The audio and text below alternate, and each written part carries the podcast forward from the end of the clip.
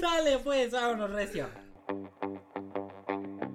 Híjole, ya no te puedo acompañar con es que me van a mentar la madre en 10 minutos. Y sí tengo que llegar a juntar porque si no me regañan. Quizás no lo podría haber demostrado, ¿no? Porque en Chalco, Ni, pues, ni llegado a la biblioteca, güey. Lo baleaban en la esquina. la cuchillaba. Ah, se ve que trae zapatos. ¿Me está diciendo que soy una prostituta de Brasil? ¿O qué? Yo, yo me prostituyo. Yo me no me molesta. Me siento muy orgulloso de eso. Si en la primaria al usar el compás te salía cualquier figura menos un círculo, si cuando elegiste tu carrera buscaste una que no tuviera matemáticas porque los números no son lo tuyo, si no entiendes las altas finanzas cuando en la tienda te piden dos pesos para darte 10 de cambio, entonces estás en el lugar correcto. Seguramente has escuchado que las matemáticas están en todos lados, pero nunca has, ente- nunca has pedido un octavo de queso panela. Cada semana, Miguel Serrano, Christopher Tejeda y yo, Eduardo Sánchez, te lo demostraremos por contradicción. Después de ese... Ya casi 30 capítulos, güey, seguimos sin poder leer bien esta pinche de mierda. Perdón, perdónenme. Y Eso que estamos sobrios, o sea, ni hemos tomado nada. Ni hemos tomado No, nada. perdón, es que no sé leer. ¿Cómo están? ¿Cómo están, muchachos? Muy Bien, bien, muy bien, bien. ¿Qué tal se pasaron su año nuevo? Ya. Ya 2022, ojalá que ya se acabe todo este show de la pandemia. Un nuevo comienzo. De- Ay, tampoco tanto así. La, pan- la pandemia va a ser corta, ¿no? Dirigida por Peter Jackson. y así con, con un montón de secuencias en cámara lenta. así. Con- así, este, haciendo un documental de los Beatles de 12 horas, ¿no? sí, ¿cuánto dura, no? Dura No, mucho. no sé cuánto dura, pero sí dura. Es Peter Jackson. güey. Sí, o sea, Es- mínimo tres. Él no conoce lo que es dos, dos horas, Dos ¿no? O sea, horas, Pero bueno. La gente con poca atención como yo no los puede ver, así que. No, no, no. Son, son muy buenas, o sea, siendo honesto, o sea, es lo- bueno, el Señor de los Anillos es oro. El Eh, Hobbit No, el Hobbit es una pataña. Les fallo, les fallo. pasable, pero, es pasable el pero por Hobbit, ejemplo, ¿no? este, la de los monitos azules, la de... ¿Los pitufos? ¿no? Pero- Avatar es de este Pitufina. James Cameron. Ah, tienes razón, Avatar es de James Cameron, sí, cierto. No, pero King Kong, güey. La de Peter Jackson que no mames, que- No le, no la he visto. O, ¿cuál? La de King Kong cuando sale Ja- Jack Black y Ah, el que- pianista. Ah, creo que no, creo que no, no la he visto. ¿Mm? No, creo que les fallo. No hay pedo. Pero igual dura como tres horas y cacho y sí son no como lo voy a ver. Yo, yo lo parti- la, la partiría como en tres capítulos esa película. Pues antes que con, de que comenzamos este episodio, pues los invitamos a que vayan por un cafecito, una chela o algo para que nos acompañen en este episodio que es el o cual. su recalentado. O su Su Porque ya recalentado. estamos a 4 de enero 4 de enero. y todavía recalentado, o sea, Sí, todavía recalentó en Navidad. Todavía, ajá, todavía están comiendo bacalao y pavo. relleno de lo que hicieran. ¿Qué hacen en año nuevo ustedes regularmente? Güey, ¿Qué hicieron? Ustedes comen. Dice, pues yo a veces lloro. pues yo a veces lloro y me quedo así sin, sin comer. Me como mis lágrimas. Rico, ¿no? Ah, claro, claro. Saladas. Pero pues bueno. Pues esperamos este, que sus 12 uvas no se hayan atragantado, que cumplan sus propósitos. Y pues este, pues nosotros aquí estamos, ¿no? Puntuales, cada martes, primer martes del 2022, Capítulo luchando. Capítulo 27. 27. Capítulo 27. ¿De qué nos vas a hablar, Eduardo? Pues No, vamos pues a... se, se quedó, se quedó, el año pasado, hace un año, Hace un año, ¿no? El año pasado se quedó en el, este chismecito entre, Leibniz y bueno, Newton. nos platicó de Newton y ahorita nos va a platicar de el- La segunda parte, Exacto. ¿no? Ajá, La Aquí, en un- es que, es que el capítulo pasado fue en una esquina Ajá. está Newton y ahora nos va a presentar que en esta En otra otra esquina, esquina, ¿Quién es está el otro, el otro ingrediente de esta fórmula, no? Exactamente. Y justo como les comenté en el capítulo anterior, eh, fue sobre Sir, Sir Isaac Newton. porque- Les vamos a dejar la liga para que vayan a ver el, el Capítulo anterior. y tengan noción. Pero estamos hablando básicamente del cálculo, ¿no? Y de Newton. Están ¿no? peleando por quién era acá el del cálculo. ¿Quién era el chido, no? Y este, como el hecho de que este Newton fuera receloso con, en la publicación de sus resultados, Es verdad. lo llevó a esta disputa, ¿no? O sea, justo cerré el capítulo diciendo que el hecho de que publicara tarde lo llevó a estos problemas. que Porque dices que contar. no, no tenía eh, Confianza en sí mismo. en sí mismo, o sea, pero tampoco como que era muy abierto a la, a la ah, crítica, no. ¿no? O sea, bueno, ahorita les contaré un poquito, pero Newton, o sea, era un pinche genio y era una persona. Si alguien lo criticaba, al otro día hacía una mañanera para Sí. Era pesado, Sí, era sí. pesado. Ya me están diciendo, Ah. Güey, era matemático, tenía que ser No. pesado, güey. no publico mis artículos, ¿no? y así, se enojaba, se enojaba Newton. No, pues, no, pero no era, era filósofo, o sea, Newton eh, fue muchas cosas, güey. Sí. Y, pero también, o sea, por lo visto y por, ya cuando leí un poco sobre Newton y ahorita que, que leí un poquito de cómo se peleó con Leibniz, el güey era, o sea, aparte de que no está abierto a la crítica, era una persona vengativa. Ah, no O mames. sea, era rencoroso y era así como de, no, los, no, tra- tú- los trapitos sucios Sí, de, no, de- de de co- Newton. Como que, no, él, Ah. él es un tarado, no, no, no le voy a contestar a Ah, personas como él. No, era feo, güey. Sí. Eh, pero bueno, eh, el año pasado les dije que la persona con la que tuvo el problema fue con Wilhelm Leibniz. Ok. Pero antes de entrar en la polémica, tengo que conocer un poquito acerca del otro personaje, ¿no? Eh, como decía Miguel, este, justo hace dos capítulos, tres capítulos, platicábamos del matemático y Ujú. en esta esquina Newton, en esta Esa otra, es como si fuera un Depeche Mode, ¿no? ¿Cómo se llamaba? Celebrity Deathmatch, ¿no? Ah, un Pero Celebrity Deathmatch, ¿Nunca viste Celebrity? Era No, güey. No, Ese, ese sí te voy a dejar, ese sí te voy a dejar para que Es lo que veas, está, güey. está padre. ese lo voy a, lo voy a checar. No, son peleas de, de de, de, plastilina. perso- de plastilina, pero, pero- de, personal, de, de personas famosas, pues, ¿no? O de, de personajes del, de las películas.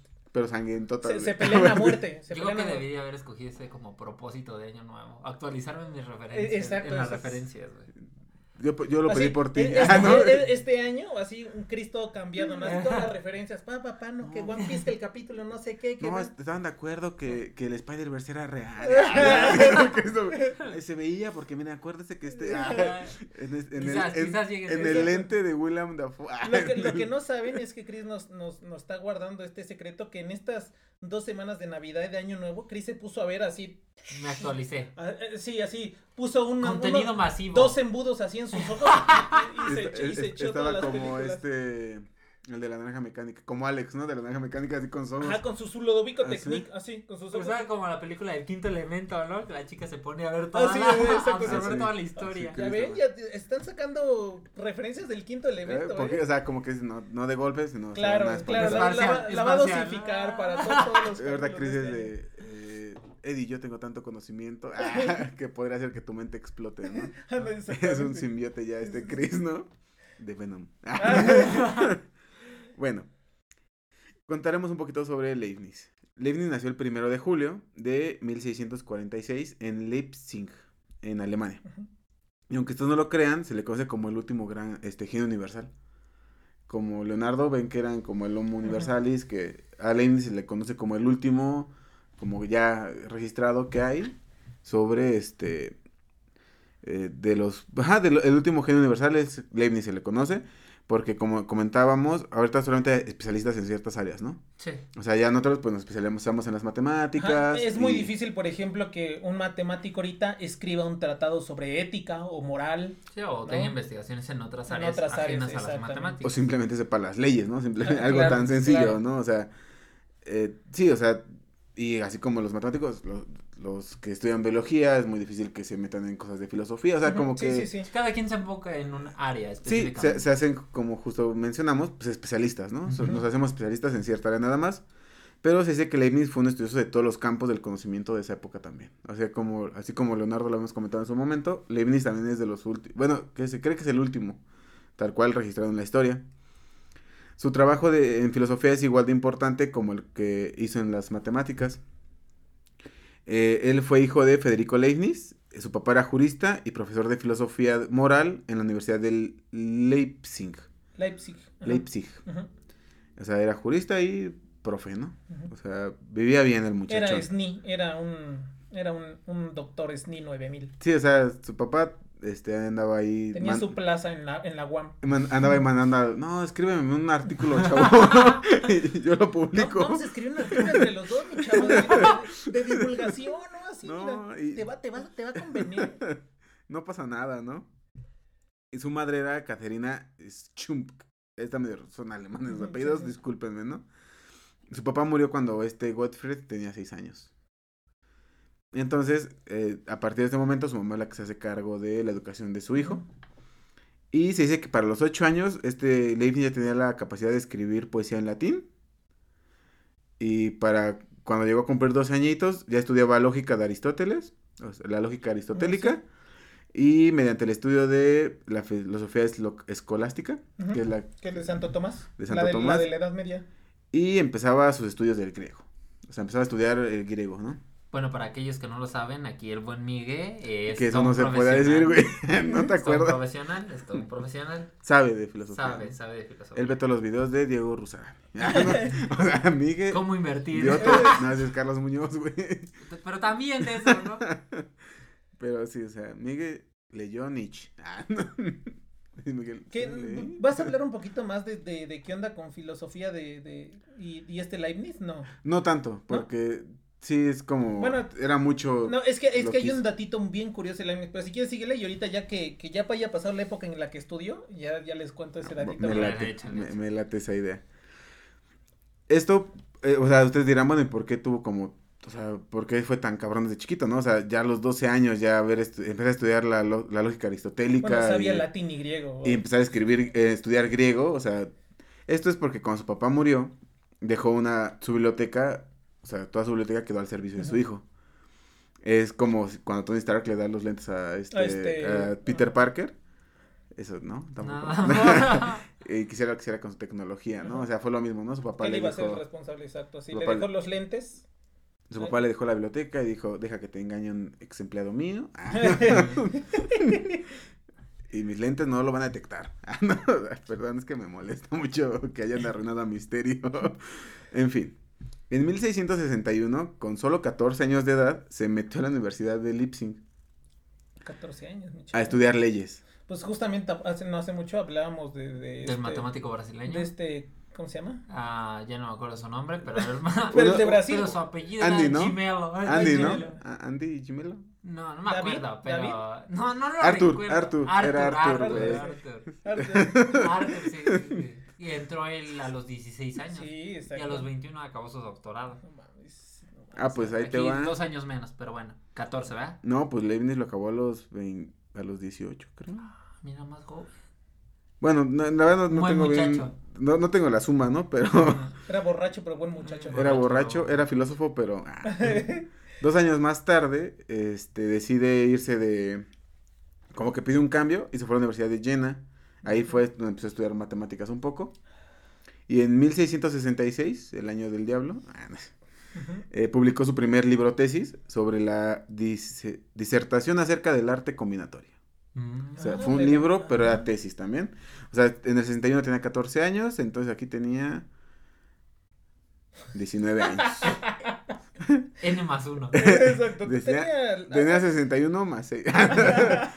Lo que pasa cuando a Más un 14... epsilon, güey. Lo que pasa cuando a la 14 le suma 5, es la edad que tenía Exacto. Leibniz. 19, 20 19 años. años, 19, 20 años, sí. Aún así, le negaron su título de doctor en la escuela de... En la Universidad de Leipzig. Sí, es Leipzig. Leipzig. Le negaron su título de doctor porque era muy joven. Mm. O sea, le dijeron, es que es un... Como, Tal vez- como, como como la historia de Sí. Arthur del brasileño, ¿no? Tal vez es una reencarnación de Leibniz ese Sí, cuate. porque ¿eh? a, a este brasileño le dijeron lo mismo, ¿no? Exacto. Como de, es que no puedes tener ¿Por un doctorado porque no tienes la licenciatura. Entonces Sí. tuvo que aburrirse estudiando la licenciatura, así de manera alterna, para poder obtener su título. De No, y, y Cuando, justo... cuando iba al baño, así Sí. estudiaba su licenciatura. En no, una entrada al baño el- acababa cálculo avanzado 3, ¿no? Así, en un recu, ¿no? Ah, soy mi recu. Tengo que pasar esta cosa. No, y aparte, justo volvemos a lo mismo, ¿no? O sea, no, yo creo que también ahí es como el ego de los sinodales, ¿no? Decir, Claro. Sí. "¿Ah, ¿por qué alguien tan morro va a titularse? Sí, sí, sí. Entonces, justo a él le, le negaron el, el- la doctoración por Sí, ser sí. joven, güey. Pero, dijo Leibniz, a la chingada, no me tengo que graduar de aquí. Y se llevó su, te- su tesis a la Universidad de Altford. Aldorf. Aldorf. De Haldorf. Ajá. Es con H, ¿no? Ujú. No, ¿No? Ah, entonces. pero de todo- es, es alemán, ¿no? Aldorf. Exacto. Hi. Ah, al del Führer. Ah, no, no es cierto. Eh, donde en cinco meses obtuvo su doctorado. Ah, mira. O sea, sí, a la edad de 20 años. Y en el 67, bueno, Como su 1667. mérito del Infonavit, güey, ya está aprobado. No, güey, en el 67 le ofrecieron una cátedra ahí en la escuela, pero él la rechazó. Mm. O sea, él dijo no y mejor se puso al servicio del arzobispo de Maguncia como diplomático. Ok. Nada más para, para ponernos un poquito en contexto y ahorita que Miguel nos dé el, peso filosófico que también tuvo, yo no, lo- no me adentré mucho en su estudio filosófico porque sí hizo mucho, o sea, de hecho es, es un monstruo en tanto filosofía, eh, pero eh, en su época, este, que pese a este Diderot, No, comulgaba con, su, con sus pensamientos de Leibniz, decía que Leibniz estaba al nivel de Platón. O Ah. sea, este Diderot obviamente es un también es un grandote. Y otro grande comenta que su obra era vasta, pero no tenía nada original y que era risible. Y esto yo creo que era porque era bien amigo de Newton, el, el que decía eso de que este que no, no había aportado como mucho es- este Voltaire. Bueno, los franceses. Entonces, como que para que se den cuenta de quién, con quién se codeaba o quién era el que le tiraba sí, sí. caca, pues era Diderot y Voltaire. ¿no? Voltaire, que eran los, so- fueron un- dos de los autores de la enciclopedia francesa y de todo este show del movimiento de la liberté. Liberté. De, los miserables. Sí. Ah, no. No, no, el- la, anécdota que les quería contar Hugo. ahorita que dices que decía que su trabajo era risible, no tenían, no tenían, este, no están muy equivocados. Hay una de las obras filosóficas más famosas de Leibniz es, ahorita no recuerdo, no recuerdo exactamente el título, pero es sobre ética y moral. Habla sobre ética y moral. Y bueno, Leibniz ya era matemático en ese momento, ya sabía de matemáticas, y entonces él trata de demostrar que la ética y la moral se rigen por principios geométricos. Entonces, de cuenta tú- Ah, no no, en serio, mamón. sí, en serio, en serio. Entonces tú estás leyendo, eh, yo, pues, en, cuando, sale cuando la hipotenusa, ¿no? no, bueno, no, no sale a ser hipotenusa, pero me refiero que sí, o sea, eh, él hace como un símil así de los, de los, este... Las propiedades geométricas. Sí, bueno, de Euclides, ¿no? Así como de decir Ah, postulados, ¿no? Esto pasa, esto pasa, esto pasa. Entonces, literal, o sea, demostraba, ¿no? Esta cosa es mala porque, mira, se demuestra tal cual como algo matemático, pero, este, con argu- o sea, con conceptos y argumentos, este, de la moral y de, de la ética. Entonces, obviamente, no, no, no, no llegas muy lejos, ¿no? Sí. Sí. Sí, o sea, no, no, no llegas muy lejos. No le quito mérito porque tiene un montón de cosas también de filosofía del derecho. Pero, pero sí, o sea, en un momento quiso meter las matemáticas a la filosofía y es muy importante por, por, por lo que hizo, pero pues no, Sí, no, no. no, no, no puedes decir, ah, sí, es que como no cumples esta hipótesis a la cárcel porque no eres ético, ¿no? No, no, no, Sí. no tienes un comportamiento moral. O sea que a Leibniz le debemos que ahorita siga, en fin, la hipotenusa. Ah, no. sí. En fin, Sí, la sí, en- en hipotenusa. fin, la hipotenusa, sí. Porque es ética y moral. no, pero está bien cabrón eso, ¿no? O sea, y, y justo es entendible porque también lo ve desde un concepto matemático que volvemos a lo mismo. Si alguien se dedicaba solamente a cosas de ética y moral, no se iban a adentrar en el mundo de las matemáticas. Y Pero es este cuate le absurdo, entraba, ¿no? le entraba un montón de cosas. Pues su papá era jurista y él, por ser diplomático, también se dedicaba al jurismo. Sí, sí, de hecho, gran, eh, cuando estuvo de, en, en- a servicio de, de varios, porque no, no, no escribo a todos, pero estuvo como diplomático de varias personas, se dedicaba justo a ayudarles a redactar leyes, Sí. a, a justo darles como toda la, la enmienda de qué hacer. Y aparte, como por lo que leí, como que era muy carismático, porque decían que con las esposas de los, de los, de estos se llevaba muy bien, pero con los, Era con los ministros este, se llevaba mal. Un Entonces, loquillo. como, Era que un no, loquillo. como que no le caía tan chido a los hombres, Sí. pero que con las mujeres. O sea, yo creo que era muy carismático también, o sea, el güey. Era, Era como era- un Rasputín, ¿no? era- eh, No. ándale, era, era como Rasputín, como en, en Rusia, ¿no? Que, que tenía... Con los zares. O, o, o, o- no, yo, yo iba a decir, era como un Latin lover, ¿no? Pero versión alemana. Era, co- era como ahí, eh, trabajaba en el mamitas, ¿no? El Leibniz, ¿no? Trae su Bluetooth, ¿no? Todo el tiempo. Juguetón, juguetón. Travieso. Un loquillo. Era travieso, dice Un pillo, un pillo. Ven que les acabo de comentar que eh, su primer puesto fue en Maguncia. Como diplomático. Esto fue porque venía saliendo de la guerra de los 30 años, este, Alemania venía saliendo de la guerra de los 30 años, y entonces él ayudaba a la escritura de leyes y asesoraba a los gobiernos. Razón por la cual fue invitado a dialogar eh, con el gobierno francés en 1672. Esto porque los franceses como que tienen otra vez la idea de expansión, empezar a conquistar. Entonces fue así de, no, pues Leibniz, tú te la sabes, vete ahí a dialogar con el gobierno francés. Y esto es para que Francia dejara de, de tener como intención de dominar Países Bajos y Alemania dentro de ellos, ¿no? O sea, también quería como expandirse con Alemania. Este. Y pues, spoiler alert, fracasó, ¿no? O sea, no, Sí. no le valió madres a Francia, de todos modos, ¿no? Siguió con sus planes de invasión. Pero de igual forma, este Leibniz se quedó en Francia. O sea, aunque su plano no avanzó como quiso, de todos modos él se quedó en Francia. Y ahí este, pasó alrededor de cinco años. En París se dio cuenta que todo lo que sabía de matemáticas era como un conocimiento fragmentado. O sea, lo que conocía de física y matemáticas era simplemente fragmentado. O sea, como que sabía poquitas no, no- cosas. No, había una unidad, ¿no? Y- y- no había como una línea. Como que ya cuando estuvo en, en contacto con varias, este, bueno, con otros países donde se estudiaban las matemáticas, como que dijo, ah, cabrón, como que lo que yo sé no es, no es muy, no es poco, pero también como que sé poquito de todo, pero no tengo como forma de unirlo. Entonces, lo que él hizo, ¿dónde me quedé?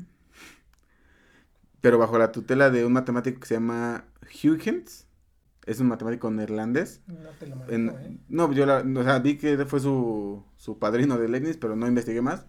Igual, como es que justo cuando como que, o sea, unos, unos pensarán, los que nos escuchan, ¿no? Güey, pues ustedes son matemáticos, tienen que conocer a todo el mundo No, de las matemáticas. chingas, Pues no, o sea, y justo Sí, no. eh, lo que platicamos alguna ocasión es que hacer esto para ustedes, o sea, estos espacios de contarles chismes matemáticos, nos ha hecho conocer a matemáticos que no teníamos ni idea, ¿no? idea, ajá. que el que les debemos, por ejemplo, el de Pingala, ¿no? Que es el güey este que le ayudó a Pitágoras y todos ellos, ¿no? O sea, son chicos matemáticos que dices, ah, ching, ¿a Es que poco? son muchos. Sí, no, no. O sea, estamos hablando de que con- mencionamos algunos de los que son muy conocidos, pero detrás de eso hay muchos resultados de otros matemáticos que no son conocidos. O, que o- o llegaron- simplemente los maestros, ¿no? De los matemáticos más conocidos, Sí. que dicen, ah, cabrón, no, o sea, ya como que no, no, no, nunca nos, nunca nos vamos a quién los educó, sino ya nace el Ujú. matemático per se, ¿no? Sí, sí, sí. Pero justo ahorita, pues, aquí, ¿no? Que veamos que este Leibniz fue lo que fue en matemáticas gracias a este Huygens, ¿no?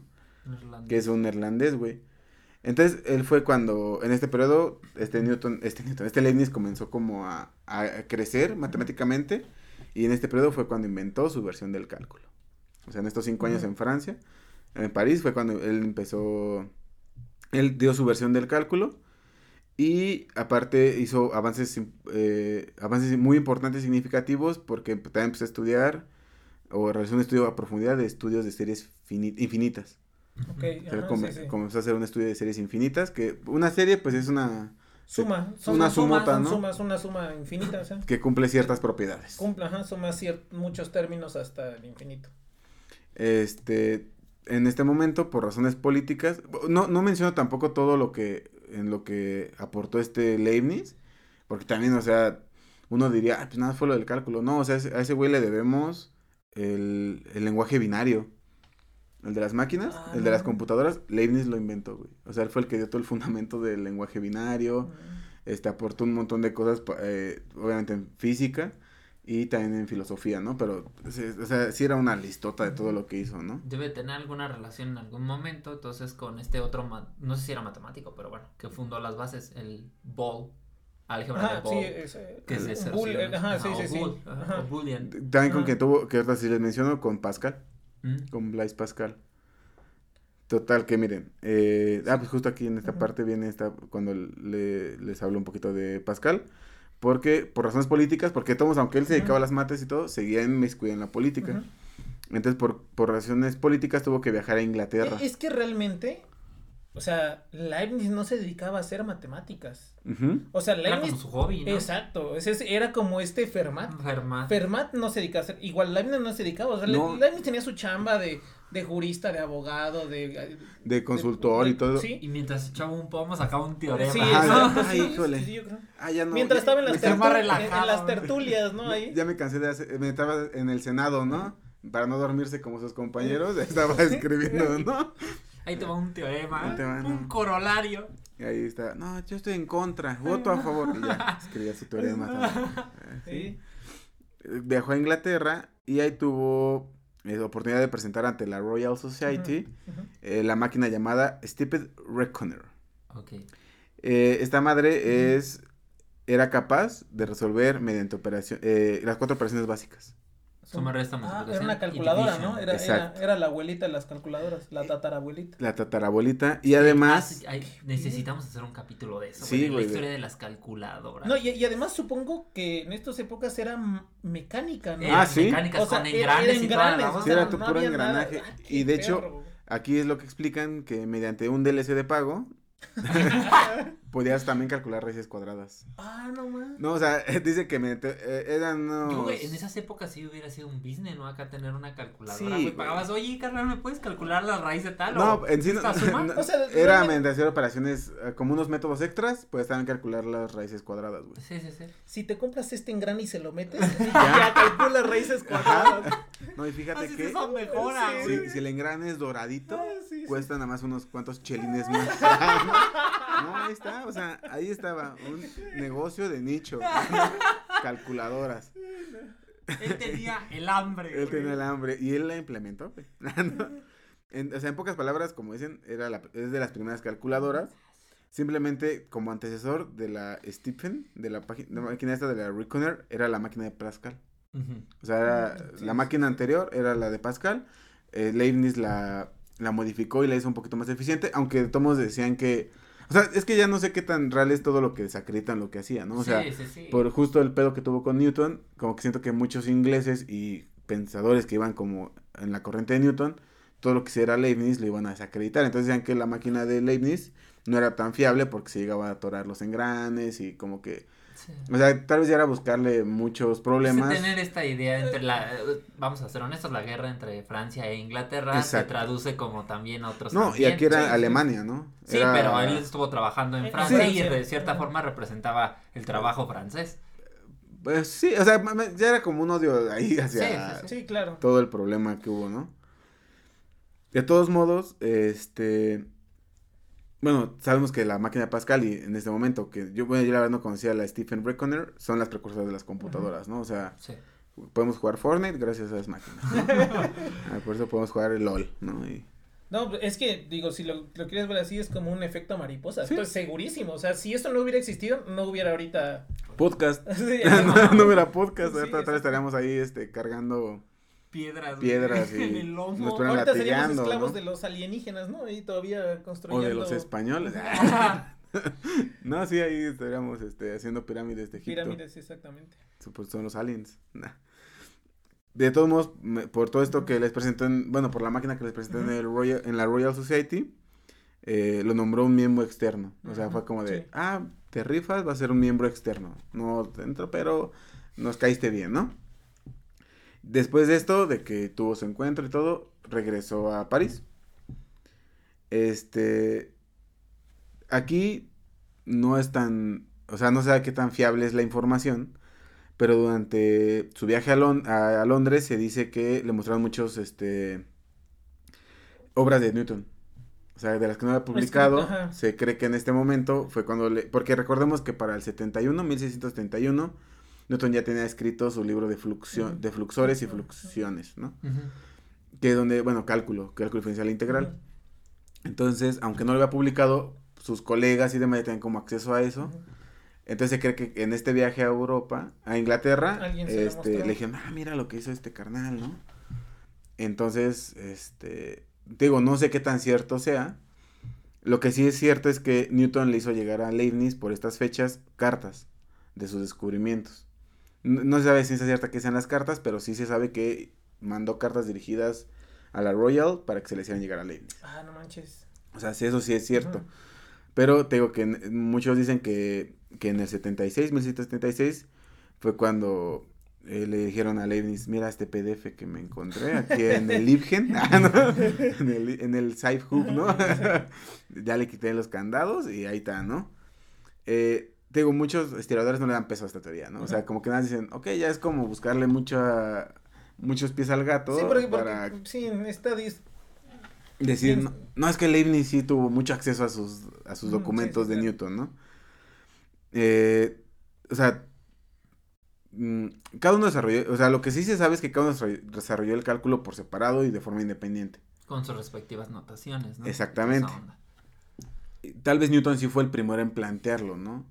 O sea, y, y es que el problema de Newton es que no sabemos la fecha, ¿no? esa- se cree que Pero- fue por el 60 1667. Porque además nos habías comentado en el capítulo anterior que trabajaba y no mostraba sus resultados. Ah, no, sí, o y sea, ese es un problema no enorme, güey. Realmente no se sabe entonces cuándo lo hizo. Se dice que en el 71, 1171 ya estaba sus libros escritos, güey, pero los publicaron hasta el 711, creo. güey. O sea, estamos hablando Sí, de sí, chingo claro. de tiempo después, Sí. güey. Sí, es, es que, digo, en matemáticas cuando alguien tiene un descubrimiento se le da al primero que lo hizo. Aunque, digo, ah, no es el único caso. Han pasado muchos casos en el mundo en el que se descubre algo y se publica y entonces el primero que lo publica es al que se le adjudica. Aunque sean, este...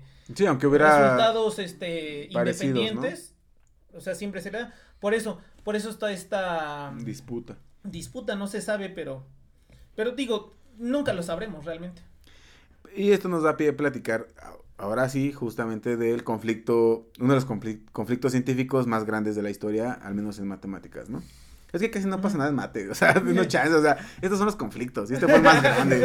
O sea, no es como que, ay, no, es que hubo guerras, no. es que Ese es- güey no sabe demostrar. Sí, o sea, este fue el pedo ¿Qué te más grande. O sea, este fue Bueno, el hay- conflicto más grande. no, ya ¿no? hay otro hay otro Hay chido otro histórico. hay otro ¿no? histórico que igual en otro Todos los momento vamos a hablar. ¿no? Bu- No, bueno es no, que bueno no, los, es los otro. Bernoullis es como otra Es dinastía que los Bernoulli son no, otra no, no, no, el, el de sí. Tartal y Cardano No Por me eso. acuerdo de ese. Sí, El- el- e- ese es ese no, es que ese güey le voy a aventar una ecuación de grado de- cúbico, ajá, ¿no? exacto Y el Ah, otro, ah, sí, carnal, pues ahí te va esta. Sí, ¿eh? sí, exacto. Sí, bueno, hay que un día platicamos Esa de esos historia, dos. muy Es- chida. También, Y, también tan- fue y un, también de los, tiro. y también de los Bernoulli, pero eso vamos a tener que hacer como un podcast de puros Así Bernoulli. es, un podcast que sí que es pura familia Bernoulli. podemos- Más bien podemos hablar de la familia Bernoulli. Sí, güey. es que Así va, va a ser. Sí. Porque- Estamos en la versión número 5 de los Bernoulli. capítulo 757 de por qué deben de ver One Piece. Ya, Pero, así son los tiros matemáticos, ¿no? Así son. Así que si van a estudiar mate, pues estos son los tiros que se van a aventar. No Eh. que ese güey no sabe demostrar. No, sí, perro, ahí te va Ahí este. te va mi demostración. Pero para que se den una idea, eh, esta pelea no se veía desde Civil War, ¿no? O sea, y se hacía, o sea, vea Team Iron Man y Team Capitán América en esta época, ¿no? Esta disputa demostró, como se había comentado, a un Newton vengativo, güey. No. O sea, demostró, porque era muy, muy crítico con sus cartas que ya publicaba, pero aparte groseras, o sea, de, de hecho tildaba así como de, "L- no tiene validez el argumento que de alguien que demostró en segundo lugar. Así, güey, o sea, era alguien que seas, cálmate, güey, relájate.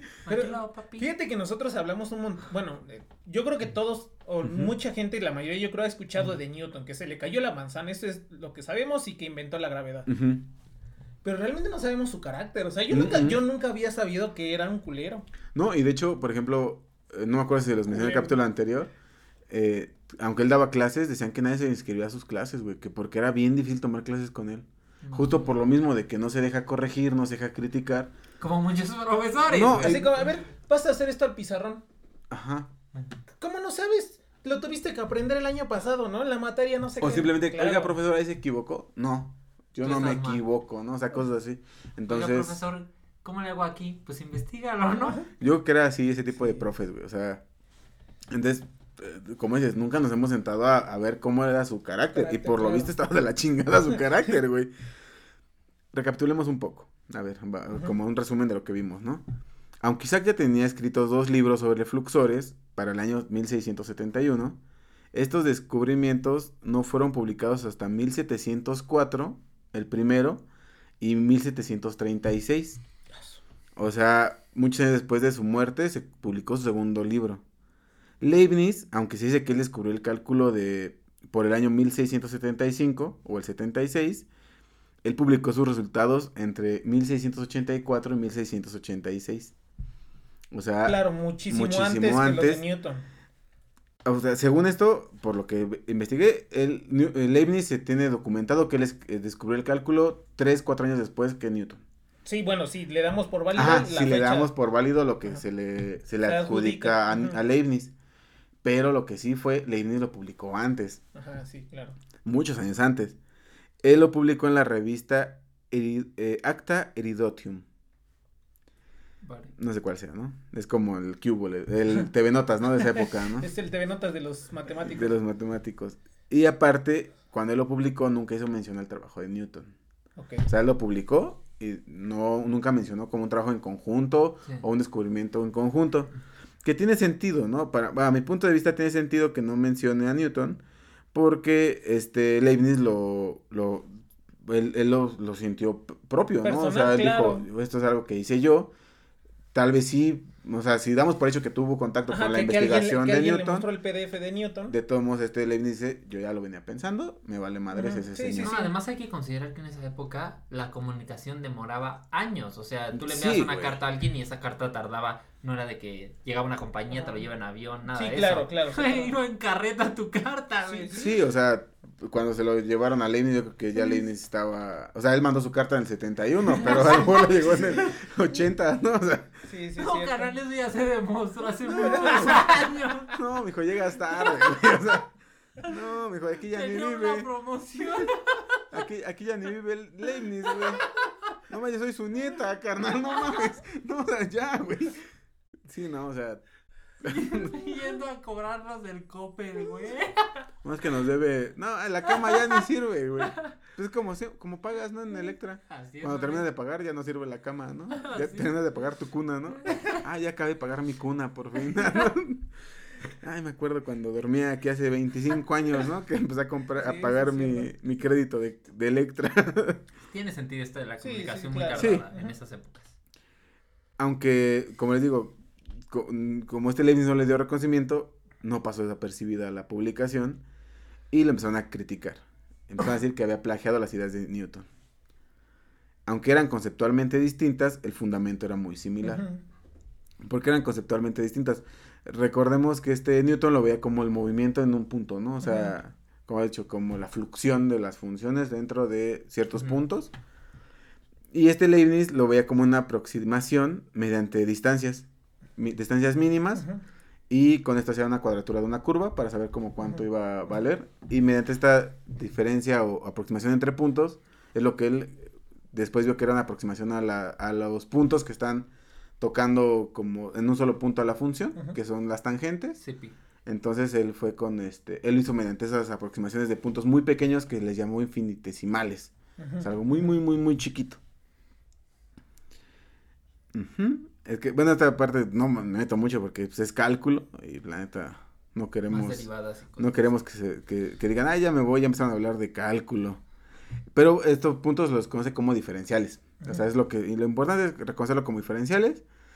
Y, el, y la, la notación que ocupamos, como mencionabas, Chris, y que de hecho es de la más común de ver, es la, la que propone Leibniz. Es que ambas tienen sus usos prácticos. O sea, um, Sí. no sé, algunos ejemplos como hablar de la regla de la cadena, escribirla en notación de Newton, Es horrible. es güey. horrible y no se entiende de qué estás hablando. Pero si utilizas la notación de Leibniz, o sea, se entiende muy claramente qué es lo que quieres hacer. Por una cuestión práctica, es más rápido a veces escribir, muchas veces es más práctico escribir con la notación de Newton.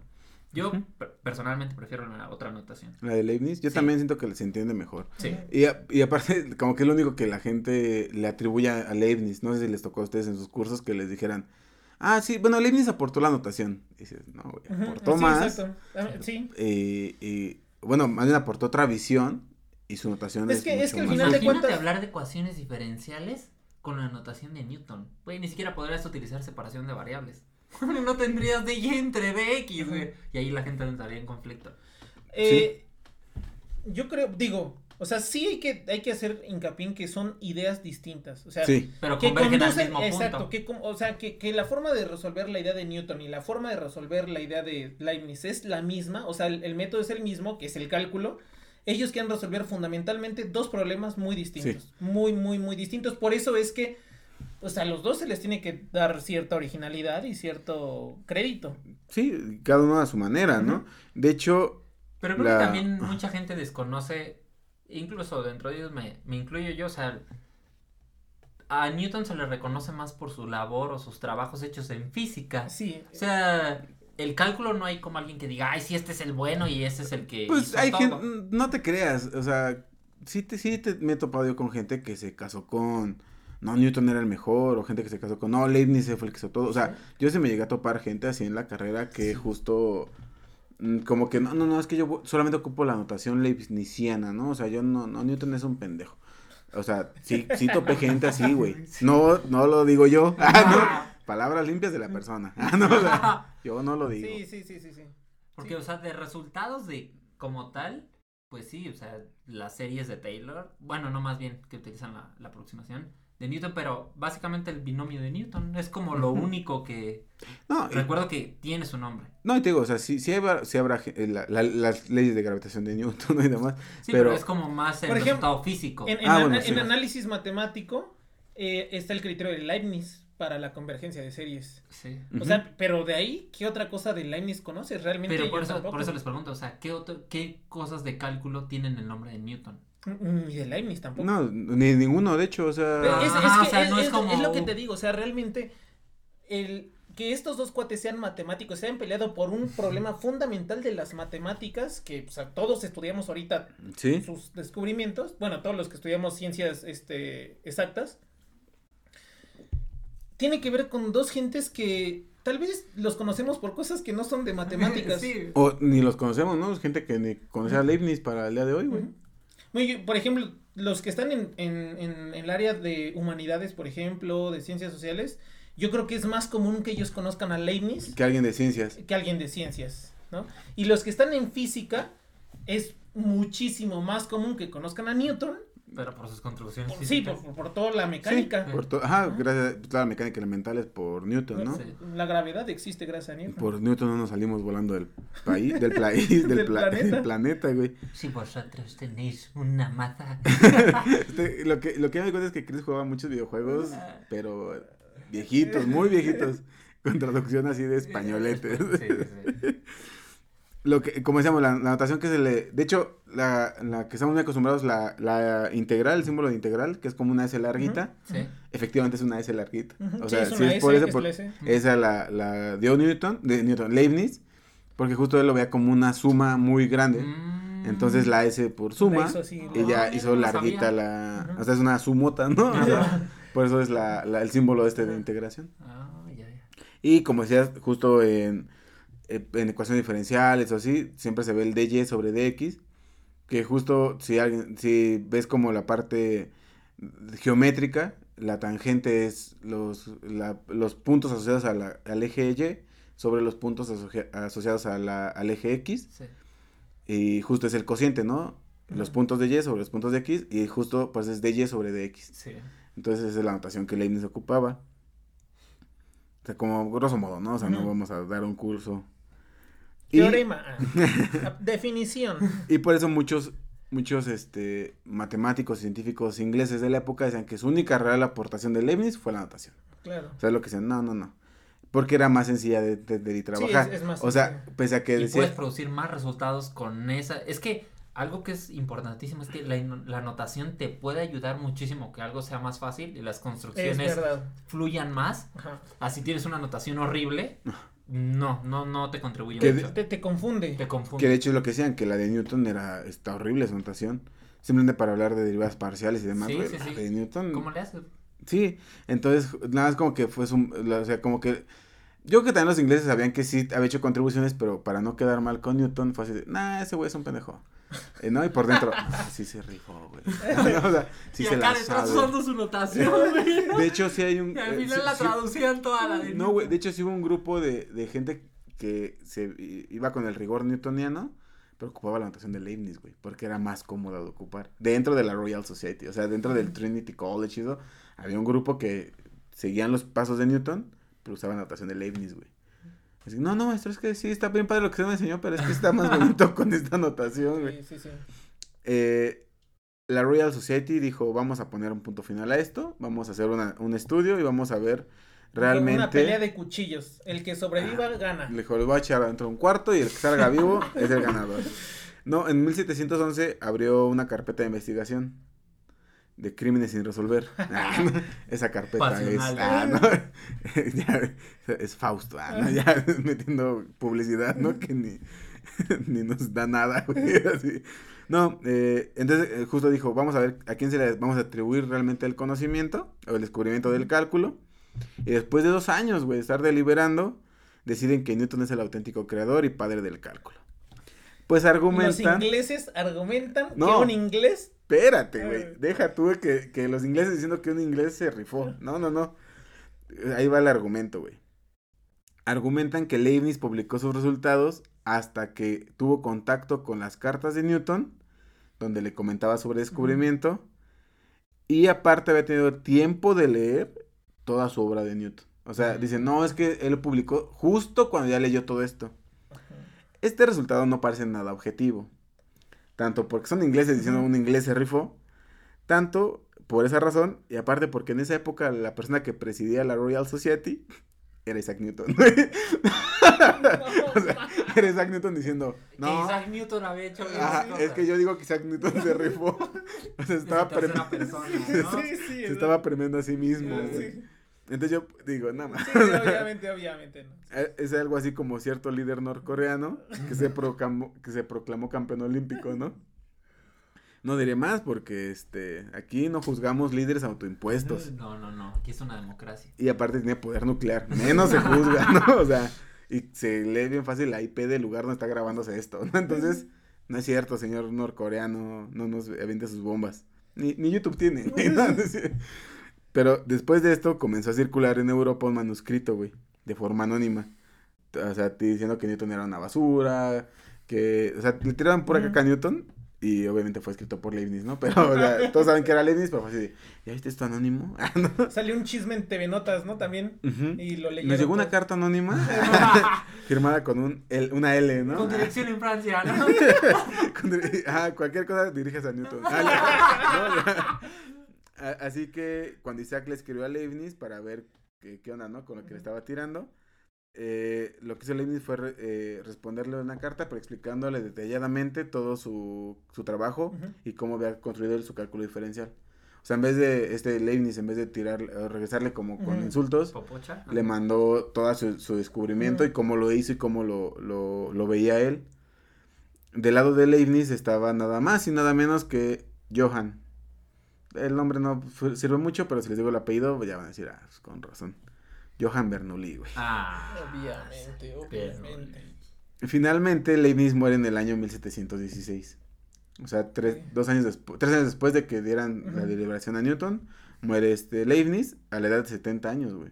Sí, es grande, Pero, pues a esto la lucha continuó y Bernoulli quedó como el abanderado del bando de Leibniz. Es el que entró a hacer la esquina, Bernoulli. Ajá, pero rápidamente se aplacó todo el desmadre porque este Johan era bien cabrón, empezó a meter un montón de presión y a meter mucho insulto. Y era una persona con mucho poder. O sea, al final del día no se podían poner como al tiro con este Johan Bernoulli. Fue así como de, ya. Ok, ya se murió, güey. O sea, ya se murió el que tenía el pedo. A pesar de que el conflicto era para decidir al creador del cálculo, realmente los dos tuvieron cierta culpa. Newton por no publicar nada en tiempo y forma, y Leibniz por no haber dicho que tuvo contacto con el material de Isaac. Sea verdad o sea mentira, si lo tuvo, yo que si, hubiera puesto, ah, esto Newton lo pone así, yo que se hubiera ahorrado un montón de problemas. Y tal vez este, mencionar que fue lectura conjunta, aunque no fue, ¿no? Decir, pues fue en conjunto, pero no fue en conjunto, ¿no? Aunque también hay como una idea novelesca de que todo este problema este fue, o, sea, Newton y Leibniz fueron solamente los instrumentos para poder este comenzar una disputa entre la escuela alemana y la escuela inglesa. O sea, que son como nada las marionetas para poder echar pedo entre las escuelas realmente. Porque sí, es cierto. O sea, fue el pretexto perfecto para empezar a tirarse mierda. Y porque aparte Inglaterra en ese momento lleva en declive su, su como... Imperio. Su, su, imperio en la ciencia y la escuela alemana empezó a tomar un chingo de fuerza. Este, se cree que fueron sus chivos expiatorios para estarse agrediendo con un pretexto, ¿no? Decir, no, no, no, es que Leibniz hizo esto, pero tú también eres, o sea, como que... Claro, claro. Ya la pasaba a segundo término hasta cierto punto, ¿no? Y pese a, esto, este, cada uno a su manera nos dio las nociones de cálculo, ¿no? Ustedes se preguntarán, bueno, ya nos explicaste y todo esto, ¿y a, quién le debemos que saquemos cinco, no? O sea, ¿quién es el verdadero padre del cálculo? ¿Quién es el hijo del HDP? Pues para ver esto, este, en el próximo capítulo, tres capítulos, no, no, es cierto. Eh, a que se le atribuyen dar las nociones iniciales, eh, no es ninguno de estos científicos. O sea, realmente el que dio las nociones, y así el que el que, el que, puso todos los, los las piezas sobre la mesa fue Pierre Fermat, güey. Ah, no mames. Fue Fermat, güey. De hecho, este, en una carta este Leibniz versa lo mucho que le debe a Fermat. O sea, Fermat, el matemático Ujú. sí, francés. el del primer capítulo. El güey. del primer capítulo. Y este no era matemático, era jurista. era jurista exactamente, güey. Y era bien sabido que Newton siguió en los trabajos de Fermat para establecer lo que llamó fluxores más adelante. Sí, a fuerza, a fuerza. Entonces, eh, realmente, ¿quién es el padre del cálculo? Si lo Oh, el vemos que así, debería güey. de ser. And the winner is... Pierre Fermat, la piedra, güey. la piedra que nadie pensaba que iba a llegar a la mesa. Esa- esa- Fue el güey, apareció. Fermat es el que. Se la, o sea, obviamente Newton y Leibniz dieron todas las bases, pero La idea, la idea la- original, es de Fermat. claro. Mira, me vengo enterando. Sí, no, yo tampoco sabía. Entonces, pues le digo, es Fermat y. eh, o sea que el cálculo era un avanzado a esa época, ¿no? Porque ya tenía dos papás. Ah, no sé. Exacto, sí, era, era súper incluyente. Eh, y por notación ambas siguen siendo vigentes. O sea, de hecho, Sí, la notación de Newton se ocupa mucho en física, o es más ocupada en física, por la simplicidad de hablar de derivadas, porque es un puntito arriba de la variable. Y este por también por comodidad y facilidad de trabajar con ella, eh, la de Leibniz es más ocupada en ciertas áreas de la matemática. Sí, definitivamente. Ent- y así fue la forma en la que este terminó el, el, El pro- business. el- el business y la este, este conflicto de las matemáticas, teniendo como ganador a ninguno. Exacto. Sí, porque a ninguno se le reconoce a como nadie el- todavía, sí. Y, y realmente, pues los dos, o sea, ya realmente para este punto se reconoce Ya, como los exacto, dos a los, dos padres los del cálculo. Son los Sí. padres del cálculo. Entonces, sí. como ganador no fue ninguno y como perdedor todos nosotros, ¿no? que tenemos que tomar las, las Las clases, de cálculo, güey. Sí, sí, sí. Este, porque en algún momento de nuestras vidas, hasta en la prepa te topaste Es con verdad, esto. sí. Entonces, los perdedores somos todos nosotros, güey, por tener que sacar cinco, ¿no? En esas materias. Este, pero pues eso fue el capítulo de hoy. Espero que hayan aprendido una hermosa lección. Nos quedamos con una hermosa lección, la cual no sé cuál es para este momento, pero seguramente ustedes en su casa, ¿no? Dirán, ay, yo pensar. aprendí esto hoy. Yo no aprendí nada, pero no, pues muchas gracias. Aprendieron que cuando hagan algo, publiquen lo que Sí. esté mal, porque si no, alguien se los va a ganar. Exacto. Entonces, ¿qué tal? ¿Qué les pareció muchachos? ¿Ustedes de quién eran team hasta Yo, hoy? yo soy team alemán. Pues yo la verdad es que tenía, pues me da igual la verdad. Realmente, Sí, pues tenía que hacerlo. Yo solo quería Yo pasar mis solo materias. quería- Ah, igual, la verdad me da igual. Solo Pero- que- pero digo, tú es que te dedicas a campe- ecuaciones campe- diferenciales. campechaneo, o, o sea, por notación, la mayoría del tiempo siempre es la notación de Leibniz. Es más fácil, es más Y que realmente no es... Todos, Para realmente, mí, para to- mí. todos utilizaron la notación de Leibniz, realmente. Y que realmente dices, ay, voy a ocupar la notación de Leibniz. No, la ocupas Y yo ya ni siquiera estoy pensando quién es el que la hizo, Sí. solamente veo cuál es, es más fácil en ciertas situaciones. Pues sí, yo realmente tampoco soy como algún team en Sí, específico. no, no. Perdieron los dos muchachos, ni modo. Pues sí, realmente ninguno ganó, güey. O Sí, sea, sí, sí. No es tan reconocido como, por ejemplo, pensar en Euclides, ¿no? Que dices, güey, o sea, Sí, Euclides. La geometría. Sí, oh. oh, él es el chido. No, aquí. Bueno, Bueno. que, que seguro llegaremos, cuando hablemos de Euclides, seguro habrá que decir, no, pues él no era el padre de la geometría, ¿no? Realmente es tal. Pero, también hay o sea, pedo, a él güey. sí se le reconoce como, aunque no lo sea, pero. Ah, bueno, sí, el O sea, nombre dices, ah, es, Euclides eh, geometría, ¿no? Y es como el más chido en eso. Aquí, cuando hablas de cálculo, no necesariamente piensas en, ay, es Newton. Sí, o no. ay, es Leibniz. Sí, sí, O tienes sea, no razón. Y esa pero- pinche materia nomás, Sí, ¿no? sí, exacto. Pero bueno, Es mi eso. profe que me reprobó. No, pues le debemos, esos, les debemos a esos dos un montón de reprobados de, de, de, de todos los países, de todas las historias, de todo el mundo. O sea, realmente sí. Sí. Pues Un buen capítulo. me sus gustó. redes sociales, Ghost chicos. Day. El capítulo para empezar el año, ¿no? Sí. Este, pues ya saben que nos pueden seguir en todos lados como por Contradictio. Pueden darle me gusta, suscribirse en por Contradicción Podcast, por favor. Este, pues ahí vamos, ¿no? Ahí vamos subiendo los suscriptores. Y pues muchas gracias. También encuentran en todos lados como Edo Un Humano Más. A mí me encuentran en Facebook como Christopher Tejeda y en YouTube como Matt Wammer. Eh, me encuentran en todos lados como Migue Más. Los esperamos en los próximos capítulos y recuerden, ahí está el Patreon para que vayan. Este, el Patreon Feliz y- año, feliz años a todos. Feliz año, guarden recalentado. No reprueben cálculo.